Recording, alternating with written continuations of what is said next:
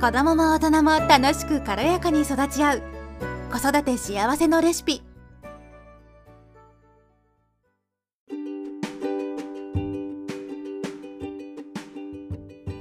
こんにちは、ミサです。今日は親が主導権を握ることについて、その大切さをですね、お話ししていきたいと思います。あなたは子供と接しているときに自分が主導権を握っているっていう風にな感覚ってありますかね？私はですね、今でこそ主導権を握っているっていう感覚はあるんですけれども、昔はですね、まあ全然そんなことなかったんですよね。特にあのご飯の時 なんですけれども、まあ、今息子がもうすぐ9月で3歳になるんですけれども、去年ですね、日本に一時帰国した時ですね、まあコロナ後、コロナの時に生まれた息子だったので、なかなか帰れなくてですね、去年の夏ようやく帰ってね、お父さんお母さんに見せることができたっていう感じなんですけれども、その時はですね、本当に、まあ1歳、2歳になる手前ですかね、の時で、まあご飯もね、離乳食がちょっとようやく落ち着き始めて、普通にご飯も食べれてきてるかなっていうぐらいの時ですよね。なんですけれども、私はですね、なんだろうな、特にご飯の時ね、そうそう、なんか、やっぱり、親心としてはいろんなものを食べてほしいじゃないですか。で、まあいろいろ準備するんですけれども、これが食べたい、あれが食べたいって要望がやっぱり出てくるんですよね。で、これじゃなくてこっちのやつが食べたいみたいな。もう向こうの方に置いてある別の、例えばフルーツとかが食べたいとかっていう時とか、やっぱりあるじゃないですか。で、そういう時に、私も、あの、やっぱりいろいろ、なんだろうな、いろんなものを栄養をね、あの取ってほしいし、いろいろ食べてほしいっていう思いがあったので、まあ、まあ出してあるもの以外で食べたいものがあるなら、そっちで栄養が取れるから、じゃあそれを持ってきて、じゃあどうぞっていう風な、風にね、あげていたんですよね。あとはあの、なるべく怒らないようにしてたんですよ。まあその当時のね、働いていた園、まあその時はもう辞めちゃったんですけれども、その日本に行く前に、ちょっと働かせていただいていた保育園があるんですけれども、まあ幼稚園かな。うん、まあそこはシュタイナー教育っていう園、あの、教育を取り、教育の園でしてで、そこではですね、先生が本当にあの、なんだろう、大木のようにどっしりと構えていて、まあ、なんか本当にあの、なんていうのかな、人間の見本みたいな先生 なんですよね。で、まあそうあるべきなんだって思っていて、なるべく本当に怒らないんですよね。で、もうすべての行動に意味があって、なんかね、本当にもう人間の見本ですよね。本当に。で、まあそういうふうにあやった方がいいのかなっていうふうに思って、なるべく怒らないようにしてたし、なるべく平穏を保つように装ってたっていうのかな。今思うと本当にもっと自分こうしたい、ああしたい、もっと怒りたいのにっていうふうにあっても、なんかあの、抑えていた自分がいたんですね。で、まあそういうのをですね、見ていた私のお母さんがですね、まずそのご飯のことに対してなんですけれども、あんたはなんか、息その子供がね、もう王様みたいになってるよとか言って 言われてでもなんか、その今日ご飯があって、その食べ、なんだよ、用意したものを今日、今はそれを食べるっていう風にした方がいいよっていう風に言われたんですよね。はじめはなんか、えー、そうなんだっていうぐらいにしか思ってなかったんですよね。うん。で、あとはその、何、怒らないっていう面に対してもなんですけれども、まあ、平成を装って、あの、言葉遣いもです。言葉遣いっていうのかななんか声を荒げることとかも、もうなくやってたんですけども、あんたそんなやってたら病気になるよとか言って言われて、え、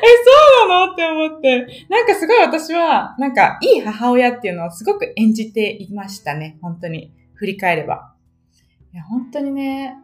あの、いい子ちゃんぶってるお母さんでしたね。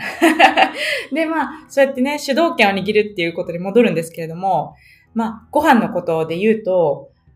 もう本当に、あの、食べたいものを食べさすみたいなスタイルをや、ね、でやっていって、そうやって親に言われて、で、あ、そっかって、そんな風にやってたら王様みたいになっちゃうから、なんていうのかな。まあ、あの、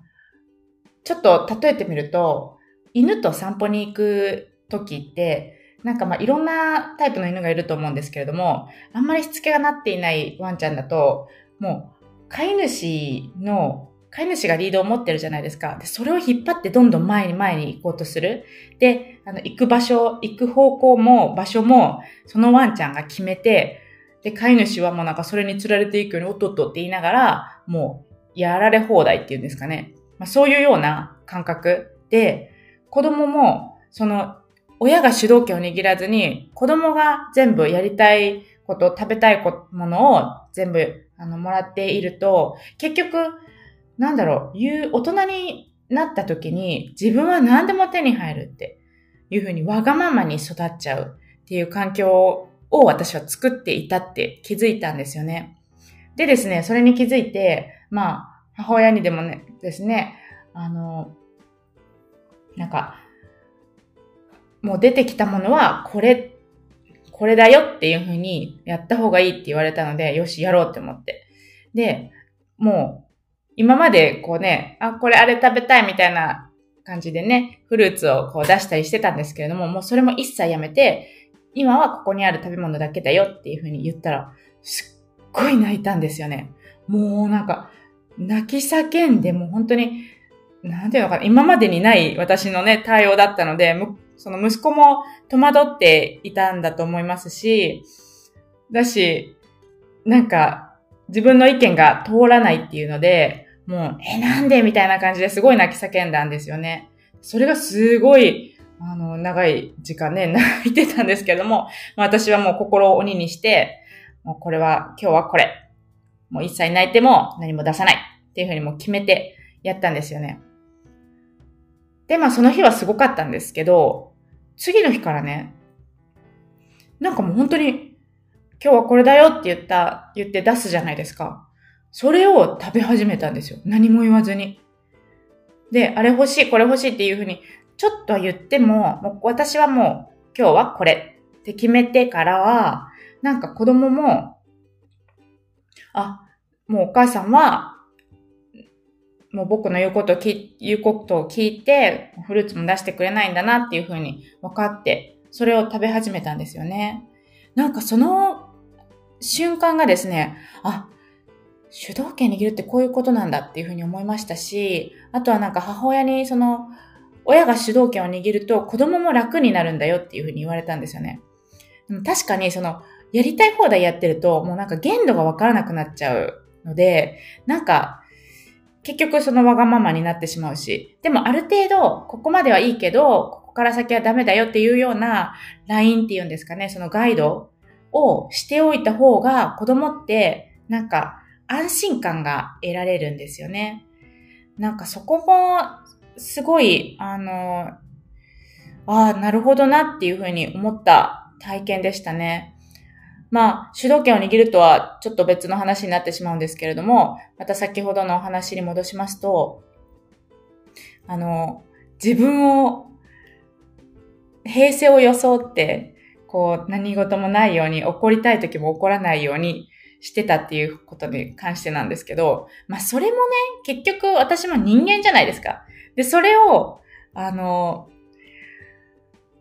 うん、抑え込んで、平成を装ってっていうのは自分に対しても良くないなって思ったんですよね。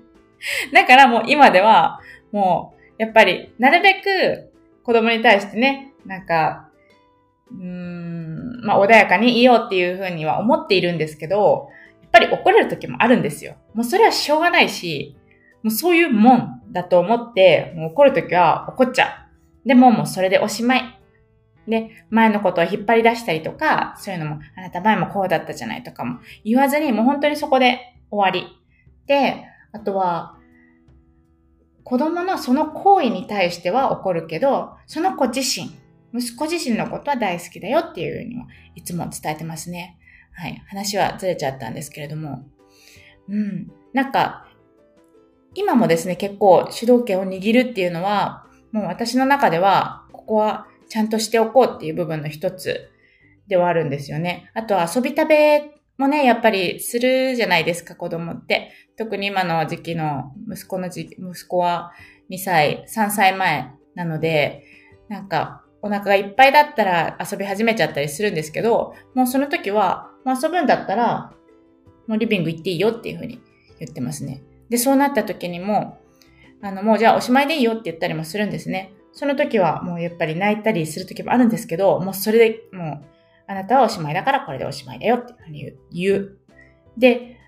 その、そしたら、まあ、わかるんですよね、その後。あ、もうお母さんはこれでやったらダメなんだなっていうふうで。で、まあ、その日によりますけど、やっぱりできる時もできない時もありますが、なんか、やっぱり、そういうふうにビシッと決めるっていうのがお母さんは大事なんじゃないかなっていうふうに思います。ということで、今日は親が主導権を握ることの大切さを伝えていきいきました。ありがとうございました。